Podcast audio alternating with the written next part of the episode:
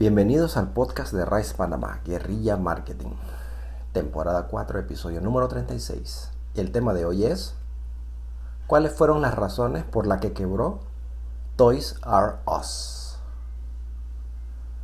Estamos terminando la semana de hablar de empresas que grandes, fuertes, que generaban mucho dinero, que al final quebraron.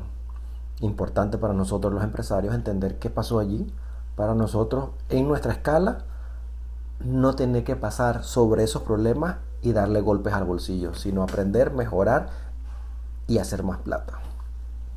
Toys R Us es o era una empresa que vendía solo juguetes. Muy conocida, ese era el lugar para ir a comprar juguetes. En Estados Unidos pues era lo máximo. Creo que en Panamá nunca hubo esa tienda. Pero ellos tuvieron la oportunidad de ser relevantes, mantenerse y dar la batalla. Mucha gente de los expertos le comenzaron a decir a, la a los ejecutivos de Toys R Us, oye, vienen las ventas online, mira que Amazon por aquí, por allá, da, Claro, cuando ya estás en ese punto, pues que ya has hecho la plata, que no sé qué, por aquí, eh, no, entiendes, no entiendes bien cómo el futuro se va a desenvolver, obviamente cuando te cae el yunque en la cabeza ya es muy tarde. ¿Qué fue lo que llevó a la quiebra a Toys R Us? Número uno, los precios. No podían ser competitivos en precio. Porque no es lo mismo tener en, un, en una galera guardado un contenedor de, de juguetes que tenerlos en exhibición con aire acondicionado, gastando luz y etcétera, etcétera no puede competir. Así que por ahí ya Amazon y las tiendas online le estaban ganando la batalla.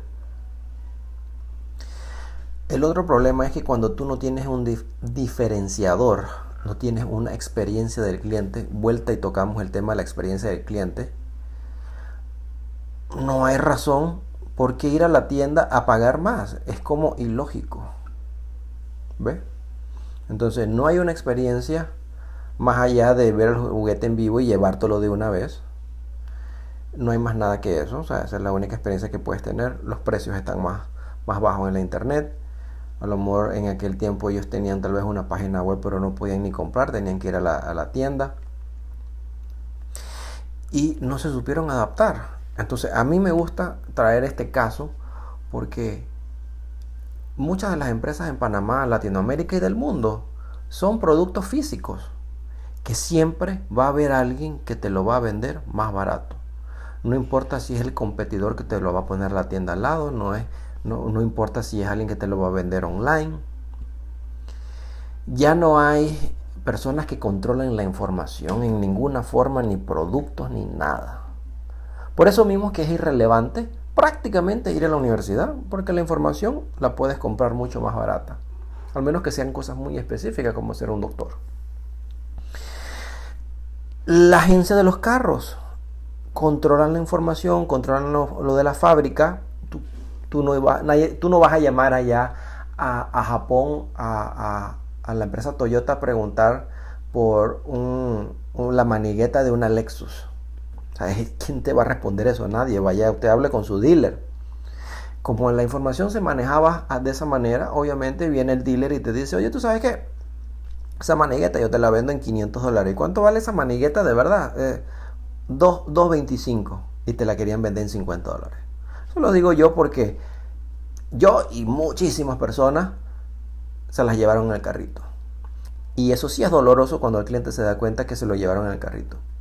Porque esa espina es difícil de sacar. Y eso es lo que le pasa al consumidor. El consumidor va a buscar la manera hoy en día de encontrar ese producto en internet más barato. Porque no hay ningún diferenciador en lo que usted vende.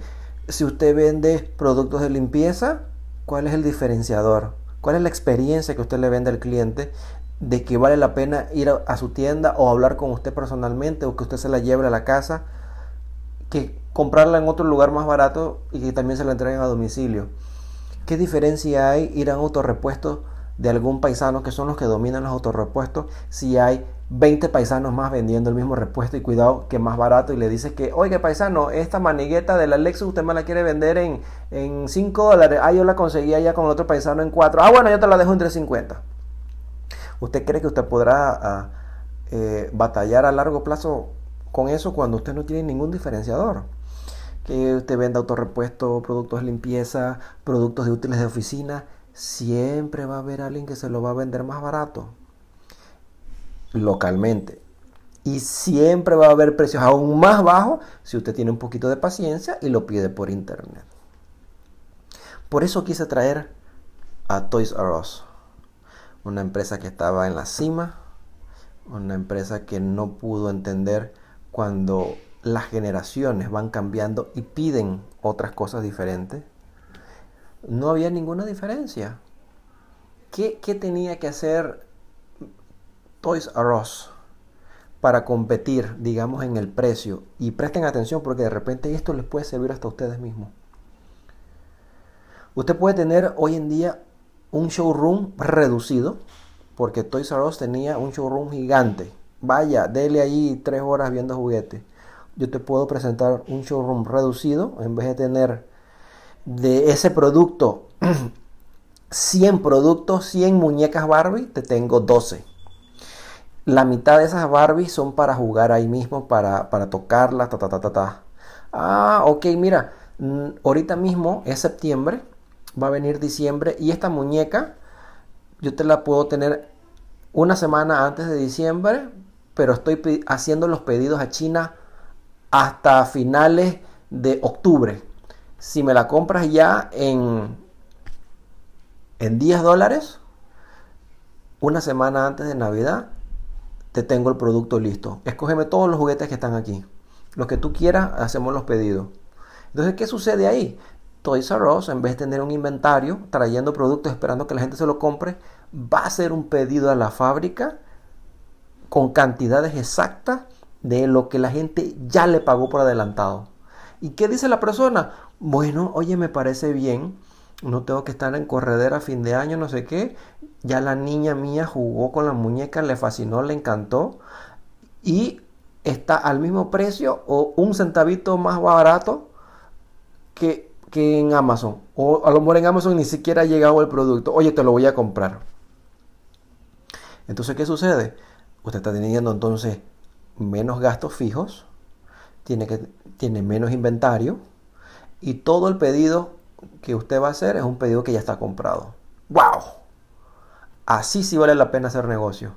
Así sí vale la pena combinar el mundo físico con el mundo online. El mundo físico es para que la gente tenga experiencia. Oiga, imagínense que en ese, en ese, en ese lugar de, de Toys R Us tienen catálogos que pueden ver con la computadora, tienen wifi. Eh, ponte que Toys R Us se metió también son millonarios y tienen mucho dinero, se metieron en el mundo de los apps que compras la muñeca y, te, y, bajas el app, te doy el código para que puedas interactuar con la muñeca. ¡Wow! Súper interesante. Ahí mismo tienen, dentro del de local, tienen un lugar para que los papás estén, estén sentados, estén cómodos, puedan leer un libro, puedan tomarse un café y en vez de tener un montón de personas ahí con delantales ayudando, atendiendo, acomodando estanterías, son personas que están con los niños ayudándolos. Son como unas niñeras. Entonces, ¿qué dice el papá? Oye, tú sabes que yo me quiero coger un pequeño relax. Me voy a ir a Toys R Us. Me tomo un cafecito, me leo un libro, llevo a mi hijo a jugar a la tienda, que él escoja los juguetes que le gusta. Sé que los voy a comprar igual que en Amazon o, unos centavos más baratos y ahí hay varias, varias personas que, me atienden a la niña o el niño y le educan, le enseñan, juegan con ellos como si fuera una guardería. Estoy vigilando a mi hijo, que es, la, que es la, lo principal. Estoy haciendo que se divierta, estoy siendo un buen papá. Además de eso, me estoy leyendo un libro que me quería leer. Y me están cuidando al chiquillo o la chiquilla. ¡Wow! Esas son las experiencias que nosotros le tenemos que dar a los clientes cuando llegan a nuestras empresas. De lo contrario, el mundo digital, donde los costos se pueden abaratar, te van a quebrar simplemente. Imagínese que llegue, llegue alguien aquí en Panamá o Latinoamérica o Estados Unidos y diga, oye, todos esos autorrepuestos están comprando esto acá en Panamá, ta, ta, ta, ya yo sé que es la pieza que quieren, no sé qué. Ok, esto va a ser súper fácil. Vamos a hacerlo como ahorita mismo las personas pueden comprar los pedidos, de, los pedidos originales, las piezas originales de los carros.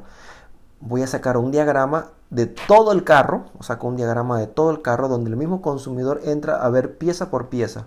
Me hace el pedido y yo se la consigo a la fábrica. Y te lo envío en tanto tiempo en vez de tener un montón de dinero en inventario, a ver si alguien de la marca del carro, con la fecha que se hizo, para ver si alguien te la compra.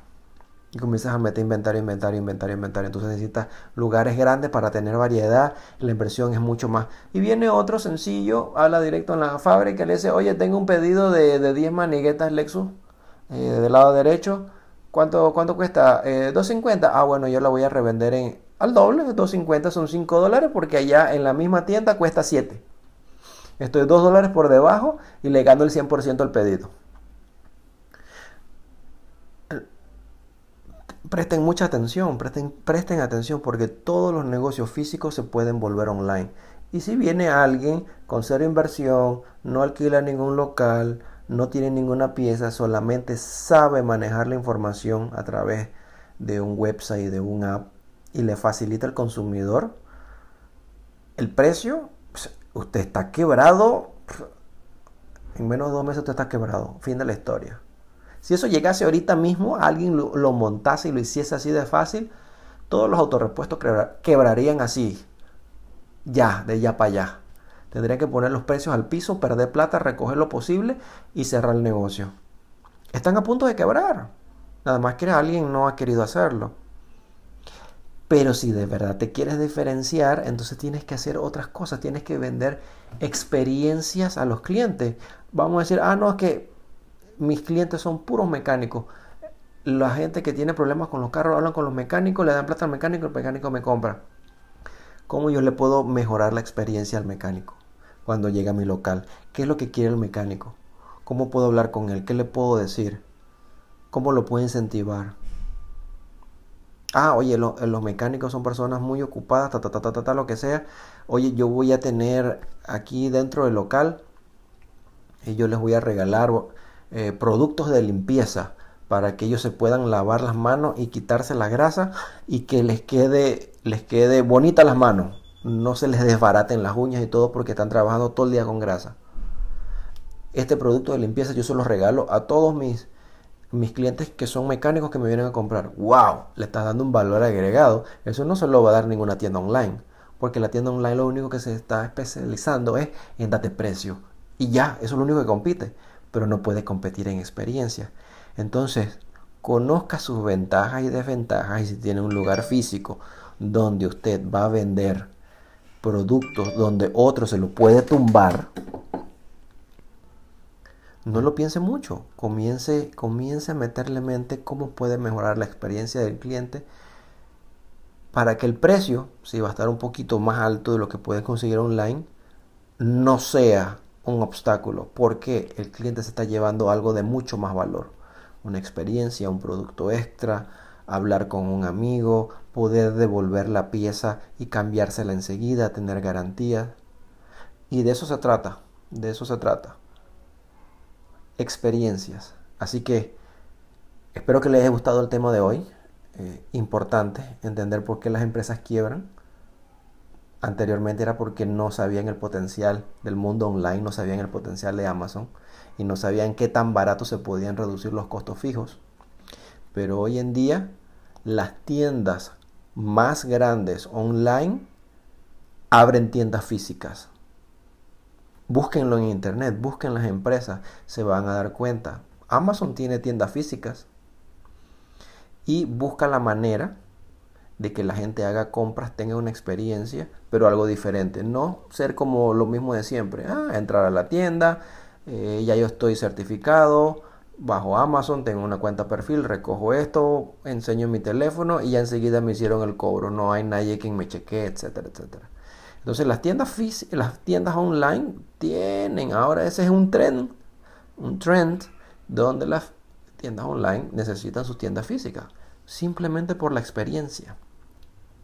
Así que bueno, espero que les haya gustado el tema.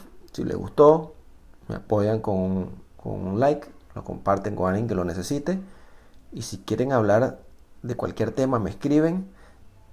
Y nos vemos en el siguiente podcast. Chao.